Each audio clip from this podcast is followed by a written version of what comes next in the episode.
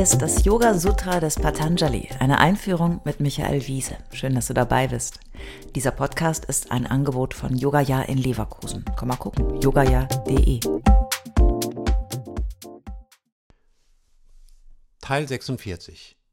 Ahimsa, Gewaltlosigkeit, nicht verletzen. Das ist weiterhin das Thema, auch in dieser Folge. Ahimsa ist die erste ethische Richtlinie, der erste Schritt der Yamas, des achtfachen Yoga-Wegs. Die Yamas zur Erinnerung, das waren Ahimsa, Gewaltlosigkeit, nicht verletzen, Satya, Wahrhaftigkeit, nicht lügen, Asteya, nicht stehlen, nicht nehmen, Brahmacharya, Handeln im Bewusstsein eines höheren Ideals oder auch ethisch handeln und Aparigraha, Unbestechlichkeit, keine Vorteilsnahme. Also Ahimsa. Damit beginnt alles andere. Du kannst dich mühen, wie du willst mit deinem Yoga und deinem Lifestyle. Es führt kein Weg daran vorbei, dass du dich erst einmal mit der grundlegendsten aller grundlegenden Disziplinen beschäftigen musst, aus der alles andere Leid, alle Widerstände und Schwierigkeiten erwachsen. Gewalt. Gewalt als Tat, als Worte, als Plan, als Gedanke, beim Betrachten, beim Mitwissen oder beim Wegschauen. Das ist so fundamental und deswegen ist es im praktischen Übungsweg des Yogas das erste vom ersten. Ähnlich wie bei den Hindernissen Avidya, die Unwissenheit, die Quelle aller weiteren Hindernisse war, ist das eigene Gewaltpotenzial die Ursache für unendliche Verstrickungen in Leiden. Wenn wir aber unseren Geist beruhigen wollen, und darum geht es im Yoga, sollten wir ein Umfeld herstellen, in dem Gewalt möglichst wenig Nahrung bekommt.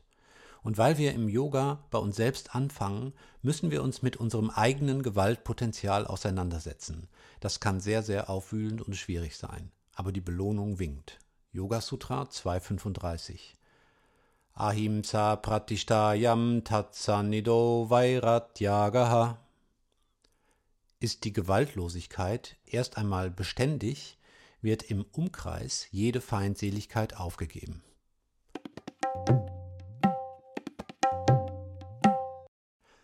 Ach toll, das ist wieder so ein Sutra, mit dem ich den ganzen Tag gute Laune habe, oder? Ist das nicht grandios? So ein kleiner Satz, in dem alles gesagt und der einfach perfekt ist? Wenn deine Gewaltlosigkeit beständig wird, dann steckst du damit dein Umfeld an, könnte man auch sagen. Leading by example. Gemeint ist dir aber nicht etwa, dass du damit prahlst, was du so alles Tolles und Gewaltloses machst oder nicht machst. Gemeint ist, dass du dich veränderst.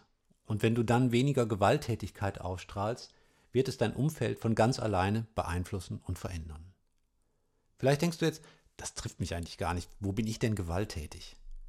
Es ist so, Ahimsa bedeutet nicht, sich aus dem Leben voller Konflikte und Schwierigkeiten komplett zurückzuziehen. Wobei kann man natürlich auch machen, ne? Ab ins Ashram, komm ins Kloster oder so. Aber wenn man in dieser Welt lebt, wird man nicht umhin kommen, in vielen Situationen abzuwägen, was das Richtige ist jemanden in Schutz zu nehmen, der bedroht wird zum Beispiel. Das erfordert Mut und vielleicht auch mindestens klare Worte oder noch entschiedenere Aktionen. Wir kommen nicht drum rum, in den Konflikt zu gehen. Das muss sein. Wie kriegen wir das trotzdem gewaltfrei hin? Oder möglichst gewaltfrei? Geht nicht immer. Kleines Szenario, von dem ich neulich gehört habe. Ein Mensch beschneidet in seinem Garten Hecken und Bäume. Ende April ist das dort, wo ich lebe, aber verboten, weil viele Vögel Bäume und Büsche zum Nisten brauchen. Ein Nachbarmensch meldet sich beim Ordnungsamt und ruft dieses herbei, um den Umweltsünder zur Raison zu bringen. Klingt nach einer richtig blöden deutschen Geschichte, oder? Nachbarn anzeigen wegen ein bisschen Grünschnitt. Uh, das geht eigentlich gar nicht.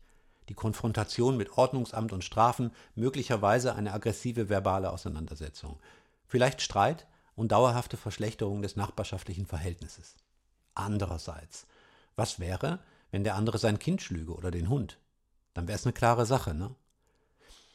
Ist es nicht richtig, Gewalt an der Natur aktiv zu verhindern und damit auch Gewalt an den Tieren und letztlich auch uns, die wir von Natur leben? Ich will mich nicht in dieses Beispiel vertiefen und kein Urteil fällen. Es gibt sicher Dutzende Kriterien, die man abwägen muss, um dann zu einer Entscheidung zu kommen. Alles, was ich damit klar machen will, ist, es geht hier nicht um Mord und Totschlag, zumindest bei den meisten von uns nicht, hoffentlich, sondern es geht um das tausendfache Alltagsverhalten, um das normale Leben. Yoga beginnt, wenn du deine Matte verlässt. Jetzt, heute, morgen, eigentlich immer.